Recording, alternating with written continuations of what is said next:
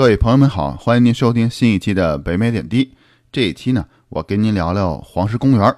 大家都知道，黄石公园呢是美国的第一个国家公园，这呢也是很多人，也包括我，在我们的心目中呢，黄石公园是美国的自然景观里面排行数一数二的，一生呢必须要去的这么一个地方。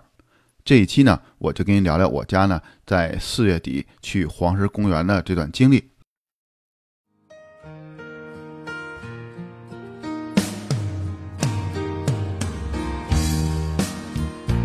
在加拿大和美国之间的边境小城，向您讲述北美生活中的点点滴滴，从亲身经历的视角，向您展现这里普通移民生活的方方面面。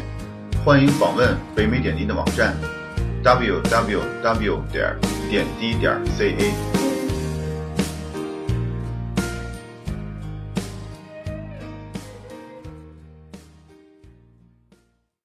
说起这次去黄石的经历啊，在安排上呢，真是差点出了问题。本来我们是计划五月底呢去黄石，认为那个时间的温度已经比较适合了。但不巧的是呢，在五月底正是女儿的呃 EQAO 的考试，在加拿大安省小学呢，三年级、六年级和九年级呢都有这种全国还是全省统一的这种考试。这样呢，我只好把这次行程呢改在了四月底和四月份的复活节结合在一块儿，目的呢就是为了少请一天的年假。这样我们的行程呢就是从四月二十号从底特律出发，飞到丹佛，再从丹佛呢开车开到黄石。按我们的日程安排呢，是在二十二号那天开始进入黄石。等我把机票都订好之后，才发现自己的行程啊有一个很大的问题。这个问题就是在我们去的时候，黄石公园内部对游人呢并没有全部的开放。而不幸中的万幸呢，就是它有一半的公园的道路呢是开放的。如果我们再提前订上几天的航班的话，我们可能只是飞到了丹佛，开到了黄石，但是不能进黄石公园。这点呢，也是我后来在黄石公园的官网上才了解到的。在今年，也就是两千一九年，黄石公园内部的公路呢，在四月十九号那天才第一天呢向游人开放。在这之前，不是不可以进黄石公园，但是只能步行或者骑自行车，或者搭用其他的交通工具，像雪地摩托这些，但是是不可以自己开车进入黄石公园内部的公路的。您看多么危险！如果我的航班呢再早订了几天，就是跟黄石公园失之交臂了。我还看了一些网上的游记，有些客人呢是在四月底五月初去黄石公园的，但是遇到了非常大的风雪，几乎呢风雪大到看不到前边的道路，在非常忐忑的心情下才开车安全的回到了黄石公园外边的酒店。于是我在计划这段行程的时候呢，做了一个 A 计划和 B 计划。A 计划呢，就是去黄石公园。如果我们发现当时的天气不好的话，我们就按照自己的 B 计划，然后开车呢，从丹佛南下去犹他呀，去拱门公园这些地方。所以我给您的第一个建议呢，就是在您安排行程的时候，一定要提前看好公园开放的时间，不要像我们这样，即使去了，也只看到了公园的一半。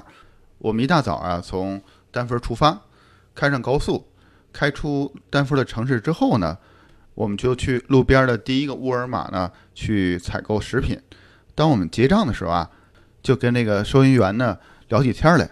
当他知道我们是去黄石的时候呢，就说每一个从丹佛去黄石的人呢，都要上他这家沃尔玛呢来购物，而且他建议我们啊，一定要买一个防熊的喷雾。但是可惜的呢是，他这家店里没有卖防熊喷雾的。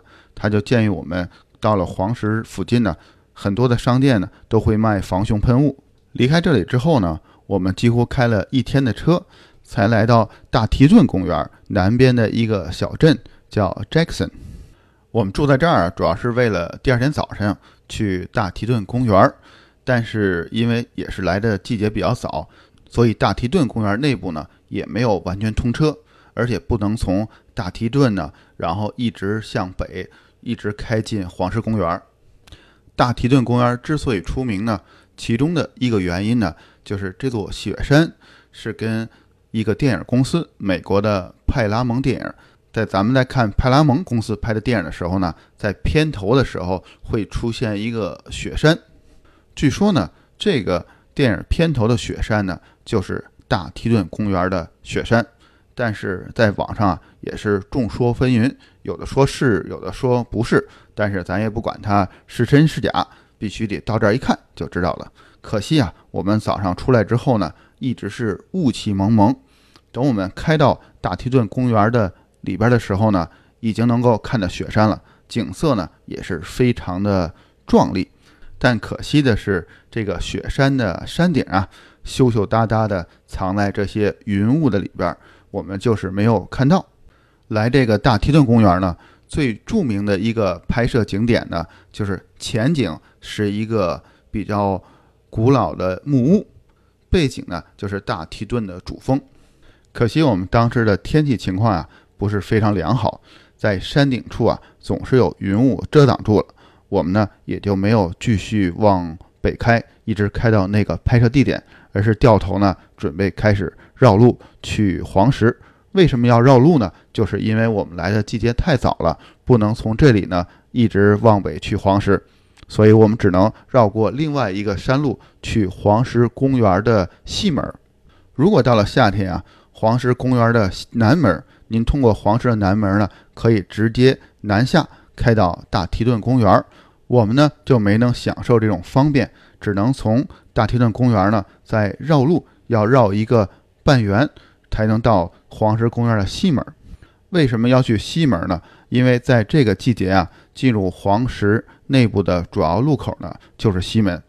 在黄石公园的内部，给游人开车行走的公路呢，大家都把它形成一个阿拉伯数字的八。而我们当时去的时间呢，只有这个数字八的左边的一半是对游人开放的。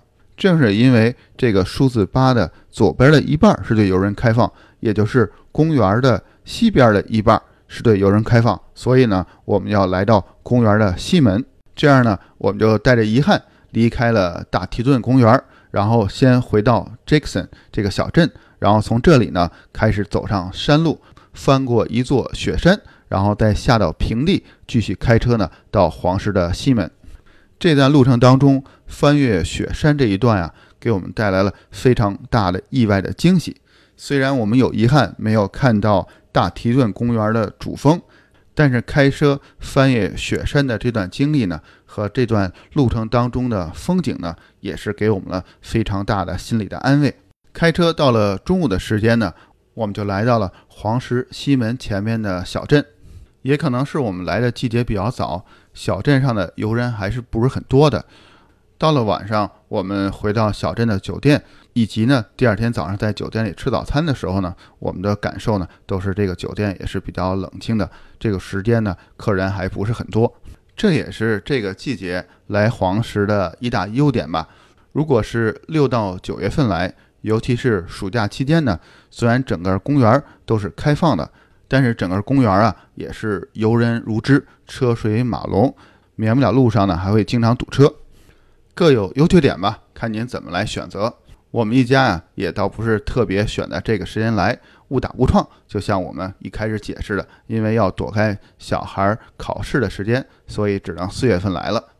我们在西门外的小镇吃完午饭之后呢，就直接进入公园的大门。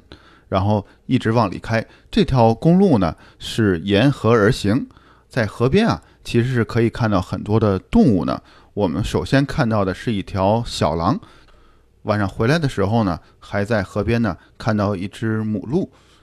野牛呢是最常见的，三五成群，少的呢三头五头，多的呢二十头左右。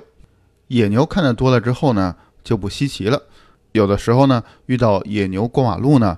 车呢还要停下来给野牛让路，我们呢就遇到过这么一次，前面的车辆呢都停了下来，我们呢等了大概十分钟左右，等车子呢逐渐开动以后，当我们来到刚才最开始的头车停的位置的时候呢，可以看到最后一头野牛呢刚刚离开这个路面进入草丛，再往远处一看呢，有几十头的野牛正得意洋洋地离开这个公路，扬长而去了。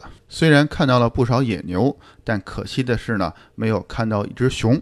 对我们来说呢，也是非常矛盾的心情，既希望看到熊，又害怕自己在公园内部在行走的时候遇到熊，所以呢，是一种挺忐忑的心情。我们开车的时候呢，总是在四处张望，希望能看到熊的踪迹。但是很遗憾，我们在公园的整个行程当中呢，真是一只熊呢也没有看到。当我们下车之后，把车停在停车场，下车之后，从这里呢。走到这个喷泉的时候，一开始的时候呢，我们还是有些担心的。我们又没有买防熊的喷剂，万一熊出来，我们应该怎么办呢？不知道是应该躺地上装死呢，还是对着熊大喊大叫的。这两种办法好像都不是很保险。但是后来我们发现，所有的景点都是有不少游人的，没有必要过于的担心。刚才咱们说过，进入公园的大门之后呢，公路呢先是沿河而行。大概走了半个小时左右，就可以进入公园内部的这个八字形的公路了。我们首先去的呀是这个八字形公路的左边下边这个半圆，因为一些主要的景区啊都在这个半圆里边，包括包括大棱定温泉和老钟石泉。当我在网上搜黄石公园的时候呢，出现的最多的照片就是大棱镜温泉。虽然把它叫温泉，但这里呢绝不是咱们一般意义当中呢可以去泡澡温泉，因为这里的水温啊，一是水温高，第二呢这些温泉有很强的腐蚀性，所以咱们游人呢一定要在安全的区域行动，不能超过指定区域的范围。以前呢就发生过这种事例，一些游人呢离开了指定的区域，在行走当中呢不小心滑入了喷泉。有致死或致伤的事件，所以呢，大家呢一定要小心，按照公园的规定呢，咱们来安全的参观这些自然的美景，同时呢，保证咱们个人的安全。从网上的照片啊，可以看到大棱镜温泉呢是一个五彩斑斓、颜色非常绚丽的温泉。可惜，当我们人来到这个温泉的边上的时候呢，因为人离的温泉太近了，反而看不到温泉的全景。看不到网上这些照片的效果，因为这些照片呢，可能是在大棱镜温泉边上的山上拍摄的，或者是在空中拍摄的，可以拍摄到这个温泉的全景。但是我们人站在边上啊，是看不出这种效果的。虽然这样呢，我们可以看到在温泉的边上啊，有五颜六色的颜色。大棱镜呢，是我最期待景点。下一个呢，就是老钟石泉了。如果从名气上来说呢，老钟石泉呢可能是黄石最出名的地方。在老钟石泉前面呢有一个像展厅式的建筑，这里边的工作人员告诉我呢，老钟石泉这个景区呢也是黄石里边开发最早的景区。在展厅的中心呢有一个时间牌，告诉大家呢下一次钟石泉喷发的时间。我们来的时间不凑巧。老钟石泉呢，刚喷完一次，我们还得等大概一个半小时才能等到下一次喷发的时间。工作人员告诉我们呢，可以在这段等待时间呢，到老钟石泉后面的区域。老钟石泉旁边呢，也有不少小的喷泉和温泉呢，可以参观。同时，在这个展厅里边啊，还一直播放着一个录像，我们在一个柱子旁边看到的。录像里主要的内容啊，就是提示游人要小心这里的野生的动物，特别呢不要去主动的招惹这些动物。我记得很清晰的一段呢，就是一个游人呢被一只野牛一直顶到了树上。但这些录像呢，主要传达的意思是，作为游人呢，不要挑衅这些动物，离动物呢保持一定的距离。在这种情况下呢，基本上不会受到动物的伤害。等到时间快到了呢，我们就坐到老钟石泉旁边的长椅上，在这里呢，基本上已经坐满了游人，所有的游人呢都是不停地看自己的手表或者手机，等待着这一时刻的到来。最开始的时候啊，是从泉眼呢冒出一些白烟来，这个烟雾呢是越来越浓，然后逐渐呢变成一个小的水柱，然后到后来呢，水柱是越来越高，直到最后呢，能够达到几十米高的高度。保持了一段时间之后呢，喷泉呢越来越低，到最终的结束呢，整个过程呢大概有几分钟的时间。老中石泉这块呢，是这个八字的左下半圆这段公路开放的最尽头，再远呢就不能开了，所以我们必须折返再往回开。在左下这个半圆呢，除了刚才说的大棱镜和老中石泉之外呢，还有很多的温泉可以参观，各有各的特点。我觉得呢，每个都值得您停车参观。当我们把左下半圆的行程都结束之后呢，我们一看时间还好，还有时间，我们决定了再往北开到左上这个半圆的最北边的猛犸象温泉区。去猛犸象温泉区的这段路程啊，真是历经了不少周折，中间呢又有修路，我们还走过了平原，还翻过了一个山顶。但是猛犸象温泉区啊，这个景点本身对我们来说呢，倒不是特别的吸引人。也可能我们刚才看了更多的好看的喷泉和温泉，在这里啊，倒不是特别的吸引人。从这里呢，如果继续向东的话呢，据说呢是一段平原，而且这段平原呢是整个黄石公园地势最低的地方。在这里呢，据说可以看到非常多的野生动物。可惜呢，对我们来说。天色了，已经很晚了，我们必须呢要赶回在西门的小镇。我们呢终于是按照计划，在天黑之前呢回到了西门的小镇。但总的来说呢，也不用太担心，因为我们所经历的这些公路呢，基本上还是比较平坦的。除了在猛犸象那个区域有一段山路之外呢，总的来说是非常平坦的公路，不用过于的担心。第二天早晨啊，我们再次进入黄石公园。这天的目标呢，是在八字的中间这横的位置的黄石峡谷。这个区域呢，可能是整个黄石海拔位置最高的地方，海拔高度呢大约有两千多米。路旁呢还有积雪。停好车以后呢，走不了几步就可以到观景台，从这里呢可以看到整个峡谷的全貌。在峡谷最西边的一侧呢，就是瀑布。